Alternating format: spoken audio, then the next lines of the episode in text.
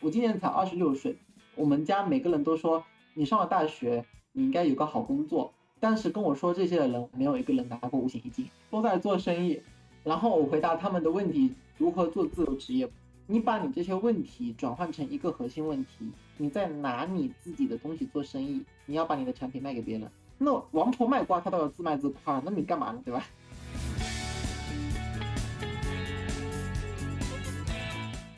多人可能在职场中待了很多年之后，并没有拥有自己的知识资产，比如说自媒体、自己的书、自己的理论。你在里面工作的越久，你对体系的依赖就会越重。其实有非常多人是希望，即使脱离了体系，我自己也能够为自己去创造价值、创造收入，能够去帮助他人。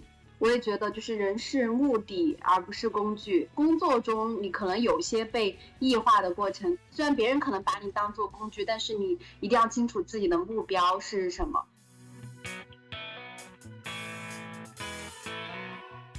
你问我数字游民是不是可以做一辈子的？他不会做一辈子，我会觉得我好放松，因为我知道他会结束，所以我会更爱他。Nothing lasts forever，没有什么事情是永远存在的，因为他会消亡，我更爱他。他会消亡，会让我觉得我人生还有更多可能性。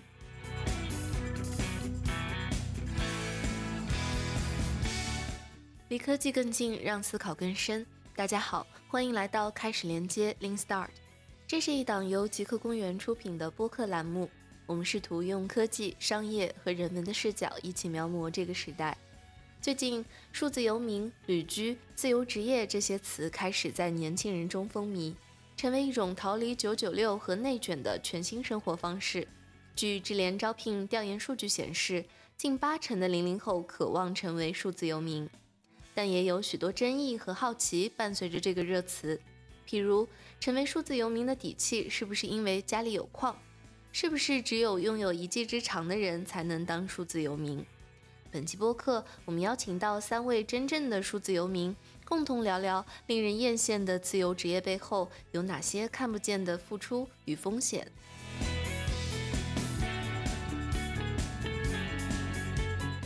Hello，大家好，今天邀请到的三位嘉宾是 FreeLab 自由课联合创始人 Doris，前字节产品经理，现在是职业自由教练 Solar，还有设计乱窜工作室的主理人东风。大家好，我是 Doris，是 FreeLab 自由课。实验室的联合创始人。大家好，我是东风，一九年毕业到现在已经毕业四年了，有八年的工作经验。我从大一就开始做各种各样的兼职和实习生，大一做到大四，每一年都有一份甚至是两份的工作。正式在公司上班的时间是三个月，三个月之后就果断辞职来单干。那 Solar，要不你也来一个自我介绍吧？因为观众肯定都知道你是前字节的产品经理，是有过大厂经验的。为什么现在又选择出来自己做了呢？之前在字节工作期间呢，我就观察到有一些我个人认为不公平或者不太自由的现象。比如说，同样一个人，同样一个岗位，他在不同的国家，或者说在同一个国家不同的地区啊，他虽然创造了同样的价值，但是他们的薪资回报差异是比较大的。当时我就有在想，如果有一天。人的才华和人的能力也能像现在的实体商品一样自由的流动，那么未来将会是一个更加公平和更加自由的社会。就抱着这样的想法，从字节裸辞离职。目前的话，我是呃一个独立的职业教练，专门帮助一个个个体，帮助他们从职场的这样的一个体系出来，去寻找和建立自己的事业，从而也能成为一个能够过上自己想要的生活的数字游民。问三位一个非常有意思的问题啊。成为自由职业者，是不是都是家里有矿，没有后顾之忧了，才会做出这个选择？我家庭就是一个普通家庭，我家里面人就希望我能够跟大部分人一样回老家去考公啊，或者是当老师，有一份很稳定的工作，然后离家近一点。但我可能比较有事业心，然后有自己的一些主观的想法，所以我就会想要去创造和走出自己的路。东风呢？辞职的那一天，我看了一下我所有的账户，只有一百三十块钱。我也没有跟家里人要钱，我也没有跟朋友借钱，什么都没有。第二天鼓起勇气重新做我自己的东西。那个月我一整个月都没有休息，除了睡觉都是在做设计，赚了五万块钱。这是我的勇气。怎么说？多行好事就会有好运发生。那 Solar 呢？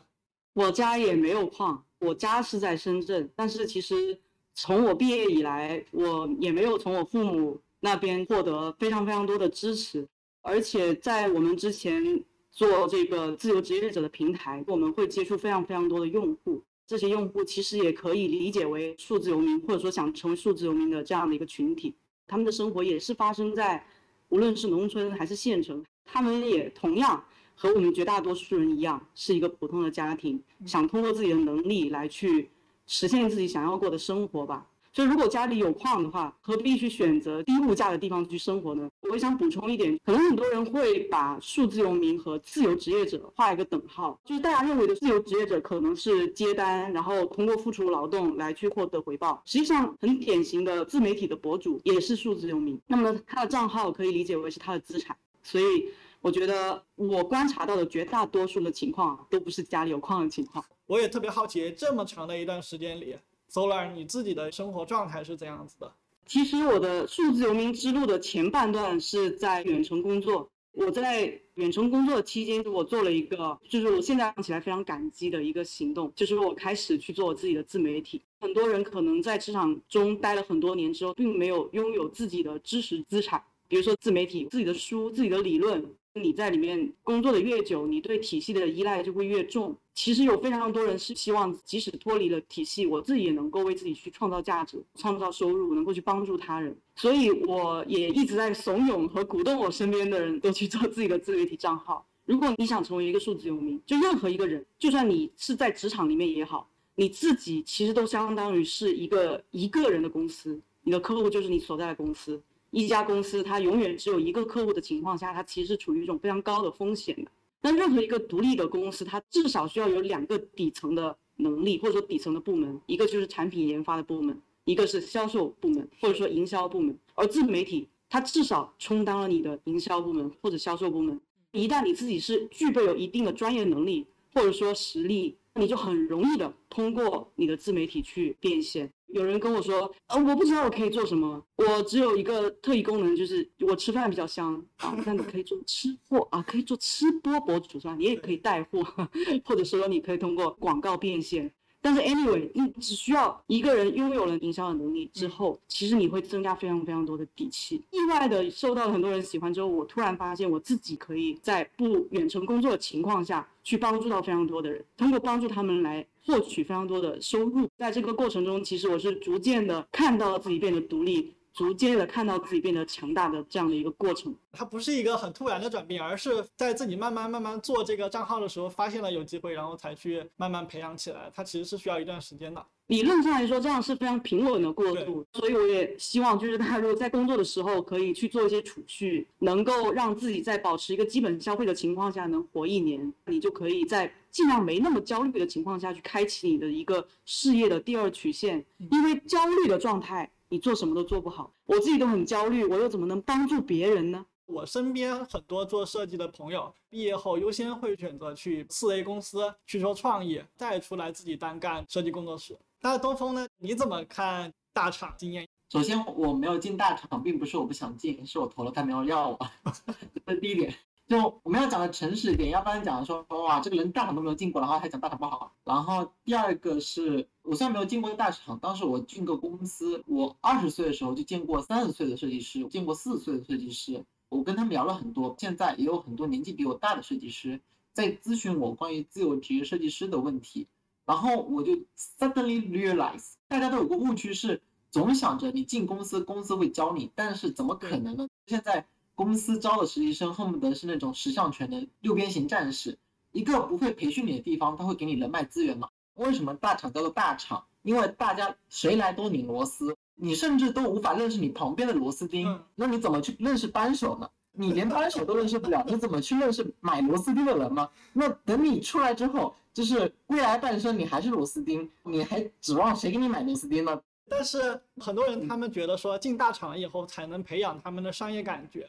换句话说，东风，如果你没有实习这四年的话，你怎么从野生的一个设计师长成了能去独立去做商业谈判、去接合作、去跟人沟通的这个能力呢？你讲的很有道理。我没有进公司，那我怎么去有这种谈判能力？你要见到钱，不一定要去公司才能见到钱。我们只要在打交道的时候，你记住这些见过钱的人他是怎么谈吐的，你自然知道怎么谈生意了。很多经验是靠自己挣来的。如果你不去思考，不去从一个更全面的视角去看的话，那你永远都是一颗螺丝钉。所谓的打工的时候，我们不要抱着一种我在用我的时间来换取金钱的这个视角在打工，而是我在向我的同行、向我的竞争对手去学习。在这个过程中，我会接触到很多东西，也有可能会接触到人脉。我在字节跳动期间担任过两个岗位，一个是产品经理的岗位。一个是咨询顾问的岗位，而我在咨询顾问这个岗位的过程中，每周都会接触到至少三到四个中大型公司的董事长和 CEO。那在这个过程中，我就有机会向他们提问，他们回答我的问题，那我就收获了。但是我不认为大家进大厂。纯粹就是说，你就一定会获得相关的经验。如果你未来想做的事情和你现在所在的岗位一点关系都没有的话，你就不会获得任何经验，你只会获得工资本身。就那句很有名的名言啊，一艘船没有方向，你去哪里都是逆风。非常赞同周那儿还有东风他们说的话。我也觉得，就是人是目的，而不是工具。工作中，你可能有些被异化的过程。虽然别人可能把你当做工具，但是你一定要清楚自己的目标是什么。我们有一个会员非常喜欢那种有自由空间去活动的地方，所以他在我们这儿就找到了一份远程全职的工作，就直接去到泰国，在那边待了蛮长的时间。如果我们都只是待在一个格子间里面，就可能会受到限制。但是如果你是以一个数字游民的状态，或者是偶尔旅居的一个状态，去到另外一个地方，其实可能会给你带来更多的灵感。那文科生他就可能没有一技之长，那他们就会犹豫，可能离不开一份工作或者怎么样子的。我想说，很多人对于数字游民认为有一技之长，其实。他是在某一个框框里，还是像我刚刚说的，他认为他把自由职业者和数字游民画了一个等号。自由职业者的一个非常典型就是他接单，然后独立的完成一项任务，这意味着他自己就需要能够搞定某一个项目。但是我想补充的就是，数字游民不等于自由职业者，尤其是现在有非常非常多的自媒体的诞生，他所有的收入都是通过数字世界或者网络世界来去获得的。那针对这一部分的人群，到底是理科生的能力更重要，还是文科生的能力更重要呢？我认为文科生的能力更重要。举个例子啊，现在算术人算不过机器，下围棋也下不过机器，比拼效率，阅读法律文书，机器都做的比人类好太多了。但是，人最最可贵的那一部分就是人的情感，人的情绪，人会感动，会开心，会伤心，会跟他人共情。所以你会发现，自媒体做的特别好的那一部分人，他非常容易引起他人的共情，或者说共鸣。他们是活得最洒脱的，能让别人看了之后觉得好开心，觉得他好幽默，好好笑。我看了他视频之后，我好开心；或者我看了他视频之后，我觉得好想哭，好感动。那这一部分不是理科生所强调的那一部分的能力。那回到数字游民这个话题，我个人是非常非常推崇所有的数字游民都应该去做自己的自媒体。而我观察到最吸粉的那一部分人，就是他这个人被人喜欢，而不是他是高效的产出一批量的视频。我一天产出十条，咔咔咔咔咔，啊，你有机器产出的快吗？不是，大家最喜欢你，就是因为你是你这个人本来的样子，不是伪装成另外的样子。所以我个人认为啊，就是就算你没有别人所说的那种一技之长，不会设计，不会编程又怎么样？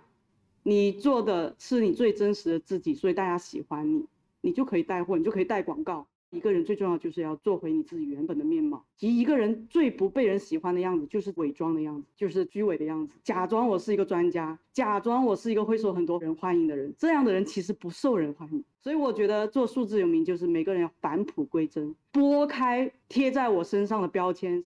我是产品经理，所以我不是那样的；我是工程师，所以我不是一个感性的；我是一个妈妈，所以我不是一个少女；我是一个孩子，所以我不能成熟。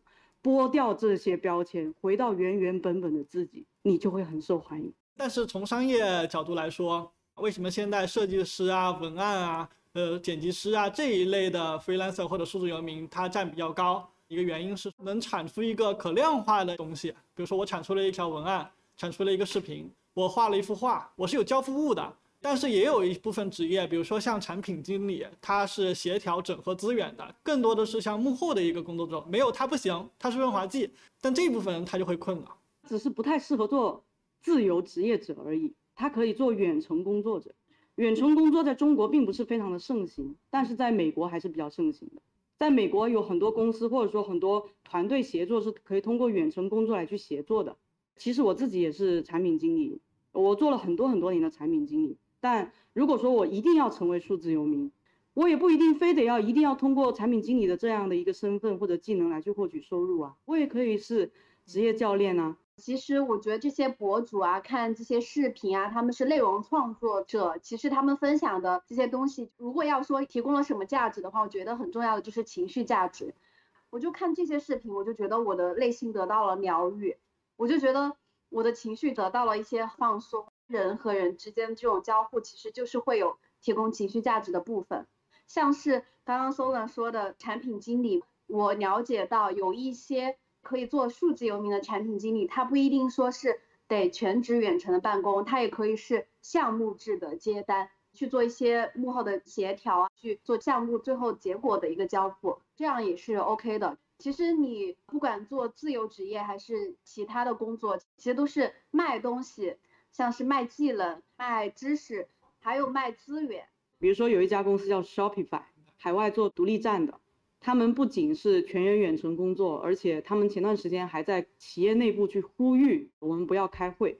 然后还有一家非常非常经典的，已经远程工作十几年了吧，GitLab 这家公司，他们甚至是推了一个白皮书，应该是市场上远程工作最久的公司之一，他们就会出了几条非常好的准则。就比如说，当我们开始要远程工作的时候，不要照搬线下工作的模式，因为有很多模式是线上工作的优点。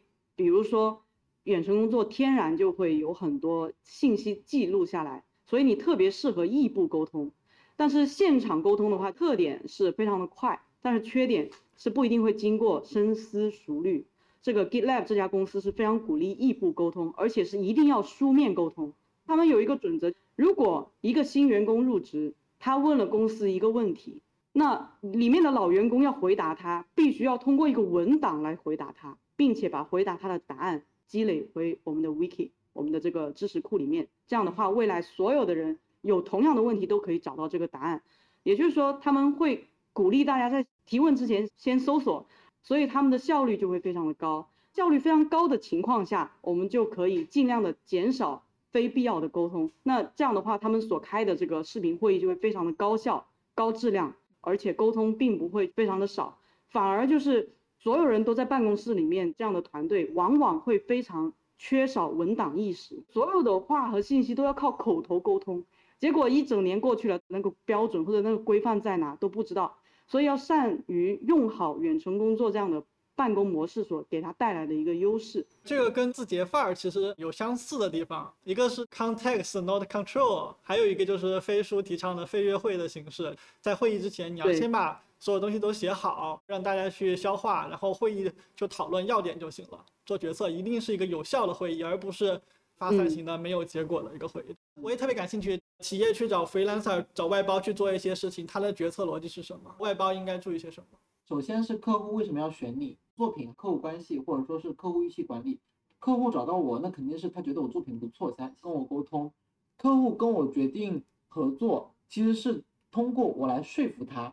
我跟客户谈判是这样子的。首先，前面的寒暄说，哎，很高兴今天认识你，然后这是我的作品，巴拉巴拉的。然后我们聊到后面想要做个 logo 的时候，我就会问他，你觉得你的这个品牌值多少钱？那他跟我说他对标的是 Lululemon。然后我在跟他报价的时候，很直白跟他讲钱，并且跟他表达这个是我的实力。然后另外一个是你怎么看待你自己，你自己的门面 logo，你自己的脸。你觉得你值不值八千块？小米花了两百万找圆圆在设计自己的脸，因为小米认为他自己的脸值两百万。那你觉得你的脸值不值得八千块？然后我觉得你值，因为你对标的是如如 lemon Lululemon 现在市值多少亿？你自己算一算。因为我说的这个订单是我大学刚刚毕业，二零一九年六月左右的时候接的订单，which means 在那时候我只是个学生，我那时候生活费一个月只有一千五到三千之间浮动，但是我敢这么要价，那总的要有原因。我甚至是有那种销售的决心，是那种你只要销售做得好，你可以把巧克力卖给狗。大家可以看到我背后的一整面墙都是这个书。我说的方法论并不是我硬编出来的，我是从书里不断找、不断找、不断找、不断找出来的。然后这是我的答案。刚刚看到评论区有人提到说，呃，虽然是外包啊，但核心团队一定是要本地工作的，这个观点你认可吗？现状就是这样子。我是说中国的情况啊，不是说海外，大多数企业。确实，核心团队是要本地去协作的，本身也跟中国本来就不是有特别特别多远程协作的企业有关，这种是很正常的。就但是我无法接触到对方的核心决策流程怎么办啊？我觉得只有一个答案，你要给他提供超越预期的价值，你要问他你的使命和愿景是什么，和他去梳理你的这个商业的模式。去梳理你想要体现的这个东西是什么怎么样的，你的对标是怎么怎么样的，要和他去谈论核心圈层台谈论的问题，他才会对你刮目相看，他才会跟你去讨论那些话题。其实这个我觉得不仅仅是 freelancer，所有员工，即使是本地员工也是一模一样的，你要跟他去谈论那些东西啊。然后我接呃 solo 之前的话是，作为自由职业者，我可以从自由职业者的角度来聊这个事情。很多人会说，我要怎么做插画师？我怎么做设计师？我怎么做文案？我怎么做产品经理？怎么让别人雇佣我？这些问题都是抛出式的问题。但是我跟很多人说的一个回答是：我今年才二十六岁，我们家每个人都说你上了大学，你应该有个好工作。但是跟我说这些的人，没有一个人拿过五险一金，都在做生意。然后我回答他们的问题，回答所有问我如何做自由职业。你把你这些问题转换成一个核心问题，你在做生意，你在拿你自己的东西做生意，你就要记住，你是在做生意，你要把你的产品卖给别人，所有的问题都可以核心成我有这个技能，我在做这个事儿，咱得想办法搞点钱。你在做生意的时候，你会想办法把你的东西卖出去，你不会说我怎么办？但凡有一个我在做生意的思维，那王婆卖瓜她都要自卖自夸，那你干嘛呢？对吧？我也想追问一下东风，这这一块有没有一些自己的思考？如何构建自由职业者，或者你现在的这个角色跟雇主之间的信任，最早是怎么样起来的？每个人都是自己朋友圈的专家，是这样子的。如果你要开始做小生意，我都不说自由职业，因为自由职业对于国内人来说是一个比较新的词。那我们来说，你要做投机倒把的事情，首先要不要发个朋友圈说，哎，朋友们，我家卖苹果，我们树上的柚子熟了，那你总得发个朋友圈吧？欢迎大家来买呀！首先就是说你要做宣传，怎么样你都要做宣传。再上升到职业，如果你不发朋友圈的话，没有人知道你做什么，这是第一点。第二点是，其实我们每个人的工作其实都很不一样。相信所有人微信里面有五六百人，每个人职业都不一样。那非常有可能是，如果我是这个设计，我可能就是我们这四个人的朋友圈里面的唯一一个设计。我是你这个小小的朋友圈当中。最厉害的设计师，我是我们四个人朋友圈里面你唯一认识的设计师，那也意味着我是你朋友圈认识的最专业的人。相信我们四个人彼此都是互相朋友圈里面自己专业最厉害的人，所以说这个是从朋友圈打造开始。你们觉得朋友圈它是需要被精心经营的吗？它其实最早的设计就是 moment 发表自己的一些私人事儿，后来慢慢的演变成了一个人际关系网吧。它需要去被经营吗？还是说做你自己就好？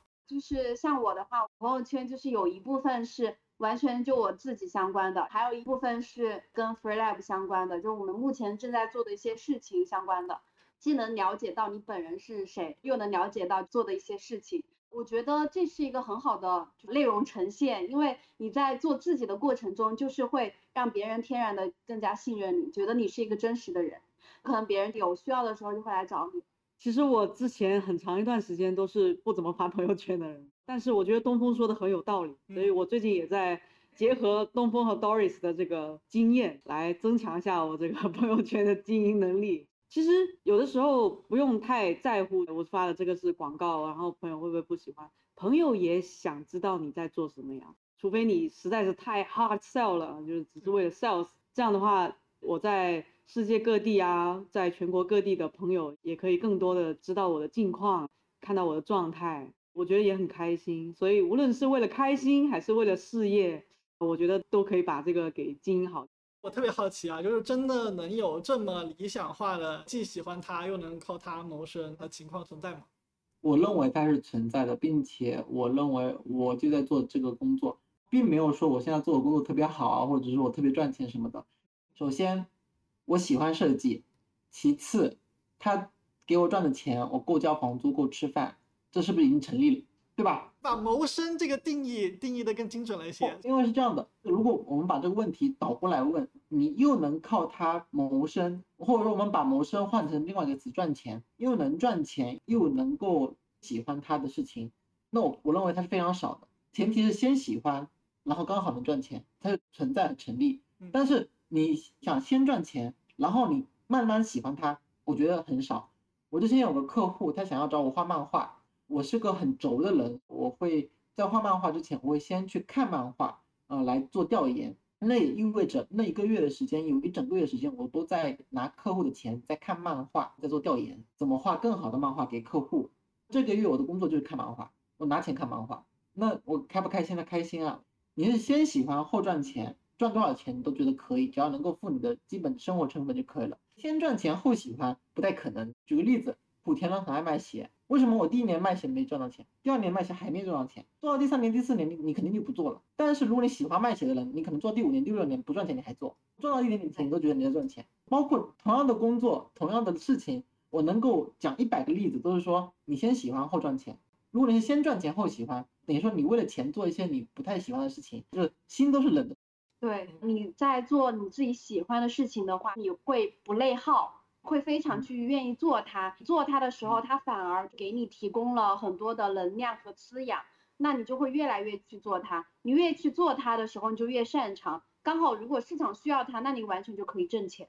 其实大家很多时候会经常去关注那些过得不好的人，或者很焦虑的人，然后去跟他们去共情或者是去共鸣。其实我觉得我们每个人身边都有过得开心的人。过得开心的人，他们为什么开心，是我们重点要去看的。我举个例子，我的前老板，他就是一个财富已经自由的不能再自由的人，非常有钱的一个人。他是安居客的创始。我曾经一度在想，如果我也有钱到好几辈子都花不完，我还会像他一样这么辛苦的工作吗？我还会想要去做这件事情吗？因为我其实做了几年的产品经理。我个人是很确信，我做产品经理的时候，我是很快乐。我无数次的回忆起来，就坐在这个房间，我在画出一个我个人觉得我超棒的一个产品方案的时候，哇，特别开心。然后把那个图投屏到我手机上，拿给周围的人看。然后那个人看到我设计出了那个方案，他觉得哇，你这个方案太牛了，迭代的太好了。我看到他那个评价，我就觉得哇，太爽了。其实那一次画图，我是画到了晚上两点。我累吗？其实我也很累。但是在那个过程中，就是你沉浸在那件事情过程中，你都感觉不到时间在流逝。那时候我的老板他也是这样。你说他已经有钱到这样子，他为什么还要成为我们公司最勤奋的人？再回归到我们每个人自己，我自己其实有抽象为一个模型啊，它是这样，就是你自己擅长的、你喜欢的和市场需要的这三个圈中间的那个最重合的地方，是你最有可能做你喜欢的事又获得收入的那个途径。但是很多人没有经过这方面的梳理，就像我有时候会说一句话，很多人自己明明拥有一座金山，但是他却认为自己是一个穷人，他没有梳理过我现在擅长什么，拥有什么。曾经我有问过我一个同事，他工作上遇到了很多的问题，然后他跟我聊天，就问他，你工作这几年最开心的时候什么时候？他安静了一会，他说没有。你以前最开心的时候是什么时候？他想了一下，他说：“哇，最开心的时候是我大学刚毕业的时候，我拉上我一个哥们去徒步旅行。”我就进一步问他：“为什么你觉得那段时候你那么的开心啊？具体发生了什么事情？”他说：“因为那段时间我在路上认识了很多陌生人，我跟他们聊天，跟他们讲我的故事，他们跟我讲他们的故事，跟别人聊天很开心。哦，后来我知道，他原来的工作是很少跟人交流的，所以你会发现你过往的一些就是。”你的经历还有你的感受都是你的宝藏，所以问题就在于很多人没有想过我到底喜欢什么，没有想过我已经拥有什么，寻找市场需要什么，市场需要什么。有一个非常有名的教练叫 Tony Robbins，他说，如果你每天想的是我要怎么变现，我要怎么商业模式，你就会很不快乐。你不妨想想，即使在你身无分文的时候，你想想你还要怎么帮助别人？你身边有什么需求？谁有哪些痛点？你可以怎么帮助他？在你过往的生活中，你帮助过谁？你身边有谁很需要你的帮助？你曾经帮助过他，解决过他的问题，这个就是你的市场机会，这个就是你的市场需求。然后再说到目标感，很多人会觉得数字游民一定要很自律。曾经的我有很多的规划，有很多的计划，但是我观察到，就就不是所有人像我这样子的。而且我觉得不像我这样子的人活得也很好，就是也很洒脱，甚至有一些人也获得世俗意义上的一些成功。所谓的自律或者这个目标感。我觉得，与其你要追求自律，不如去寻找你有多么的喜欢这个事情。就如果一个人你喜欢做一件事情，你根本就不需要说自律。你喜欢一件事情是不需要用到坚持这个词语的，你可能是用到的是享受其中的这个词语的。当然，这个是可能比较接近于道的层面啊。我在做到术的层面，有可能有一些工具、有些产品、有些做法、有些方法论，可以让我提升效率，会让我过得更好。我可以在我的一些执行上用到一些很好的精力管理或者时间管理这样的一种方法方式，但是在一个很重要的人生决定上，大家要多多的相信自己的判断，尤其是你身体传递给你的，就是你已经感受到自己很难受了，你很愤怒了，你很委屈，你很怎么样，你千万不要忽视掉它或者压抑它，说啊我的目标就是这个，我不要听从我的直觉。我觉得那个反而很有可能会误入歧途。呃，我觉得你刚刚总结非常好。接下来这个问题啊，我想问问 Doris，从你接触了这么多自由职业者来说，你发现哪类人他们拥有怎样的品质是最容易获得成功的？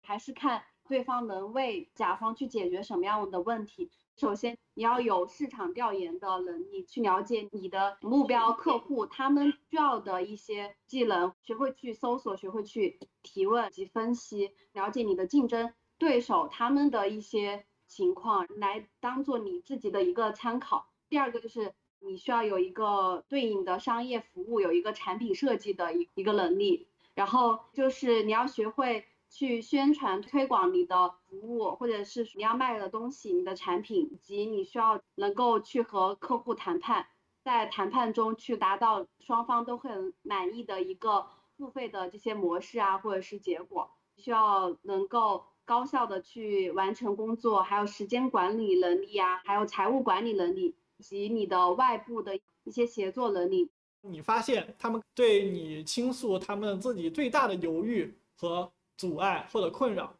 阻止他们成为数字游民的那一个坎儿是什么？内心有一些不自洽的东西吧。就我觉得每个人都是独一无二，且每个人都是有有非常大的潜能去做很多有帮助于自己也有利于他人的事情的东西。我觉得只是大家可能还没有到那一步，就是生活可能没有把你逼到那一步，然后让你彻底的去做那件事情。就我们有一些。会员他是被公司裁员了，然后被迫成为自由职业者的，而且发现他成为自由职业者之后挣的工资比原来的多 一两倍不止，而且还过得更加开心了。可能这种不确定性也会增加，但是他相对于在公司里面的那种状态是更好，自我的驱动能力是更强的，自己的成长的那些空间反而还更大一些，就它天花板更高一点。但 Solar 不是被逼出来的，而是自己想清楚了就要这个东西，然后就出来做了。我当时是的，我后来发现每个人是独立的个体，那么这个独立的个体，他可以拥有各个自媒体平台的资源，他可以在得到混沌上面去学习，所有网络上的东西都可以为他所用。一个人越来越具备一个完整的一个公司各个部门协作才能去具备的一个能力。最后一个问题，我觉得也是非常值得讨论的。数字游民，它是一个可以做一辈子的事儿吗？大家对这个问题有什么思考吗？要不 Solar 先来。首先，我觉得数字游民它不是一个职业，它最关键的特征是，它的收入都是来自于网络或者说数字世界里面去获取的。实际上，我觉得其实会有越来越多的岗位或者越来越多的收入都会从数字上去获取。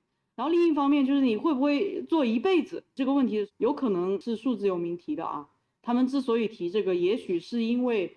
他们会感到孤单，一方面是感到孤单，所以不可持续；另一方面是跟收入不稳定感到不可持续，感到孤单的这一块啊，我个人觉得，越是数字游民呢，越是自己的一个独立的个体来去获取收入的话，你越需要主动的去跟其他人去连接。实际上，我觉得传统的职场，很多人的交朋友啊是很局限的。除了我数字游民的这段阶段，我毕业以来交到的所有的朋友都是我的同事，全部都是我的同事。除了我同事之外，我没有认识过任何一个其他的人。但今天我有机会认识了很多。原本不是我职场同事的人，然后第二个大家觉得不可持续的原因是这个收入变现的问题。我还是要再次 call back 一下我刚才的观点。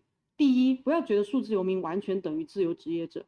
自由职业者他要不断的通过接单来去创造收入。就一旦你的收入模式是必须要去用时间来换取金钱，你永远都要干到退休的那一天。所以我会更加的鼓励大家要拥有自己的一个资产。这个资产就是，即使你不工作，你也可以获得收入的。但大家不要觉得资产是一个就是金融上面的概念，然后很高大上，然后很难。说句实话，你做自己的自媒体就是你的资产。我们说知识 IP，IP 是什么意思？IP 的英文单词的全称是 intellectual property，知识资产。你对他人产生的影响力就是你的资产了。你写的书是你的资产，你写的文章是你的资产，你录的播客是你的资产。大家要多多的创造这些会存在更长时间的内容产品，我们要通过这些东西，即使在我们没有一直在工作的情况下，它也依然可以对其他人产生影响。你有了你的影响力之后，你就可以源源不断的通过对别人带来价值而获得你的收入。我们数字游民是通过网络来变现的。获得生存的方式，所以我觉得它是可以一辈子存在的东西，嗯，但是我觉得它是一个，就是人的状态首先是非常流动的，比如说我情绪啊，或者时代的变化都是流动的，所以这种不确定性也是很强的东西。你可能这段时间想成为数字游民，想去体验一下，可能下个阶段我就想在一个地方安定下来，呃，过生活，我觉得都是没有问题的。最主要是你是真心的活在此时此刻当下，做你认可的事情，我觉得这个是很重要的。其他的话，我觉得数字游民可能很重要的有一个点是亲密，就是圈层的东西吧。我们是群体动物，我们需要跟人的链接，那去找到这样子的圈子也非常重要。远程办公之后，如果你是一个喜欢交朋友的人，你真的感觉世界就。从此为你打开，这种状态其实是给你的生命添加一些新鲜度的。最后这个问题也想抛给东风，但这个问题可能稍微要变一下，就是你真正一辈子想做的事儿是什么？应该不是用设计去接活赚钱，而是一个更大的愿景。今天他其实是刚支教结束，今天下午他就在支教。我之前是感觉我被虚无主义给救了，就是说虚无主义指的是。人是会死的，美好的事情是会破灭的，一切事情都会有尽头的。那很多人听到这个话可能会觉得很痛苦，或者是说觉得很悲观。哎呀，人活着就没有意义，人活着就应该死。那个其实对我是一个巨大的 relief，巨大的放松。你知道为什么吗？因为这一切的事情是有尽头的，我要做的事情它也是有尽头的。那我我们大家都会迎来自己的 love and peace，我们都会迎来自己的最终的中场休息时间。这是对我来说很很治愈的一件事情。你问我数字游民是不是可以做一辈子的？他不会做一辈子，我会觉得我好放松，因为我知道他会结束，所以我会更爱他。我知道设计不会做一辈子，我知道他会结束，他会在我人生的某个节点当中结束，所以我更爱他。Nothing lasts forever，没有什么事情是永远存在的。我知道这点之后，我会做这件事情更加举重若轻，因为它并不是什么特别重要的事情，它会消亡，因为它会消亡，我更爱它。它会消亡，会让我觉得我人生还有更多可能性。以上就是本期播客的全部内容了，感谢大家的收听。如果你喜欢我们的内容，欢迎把开始连接 Link Start 推荐给更多的朋友。这档知识圆桌栏目会以直播和播客的形式和大家见面，也欢迎关注视频号极客公园，在这里。我们每周都会邀请各行各业的嘉宾，畅聊时下热点的科技的商业议题。如果你有感兴趣的、想听的主题，也欢迎在评论区告诉我们。感谢大家的收听，我们下期再见。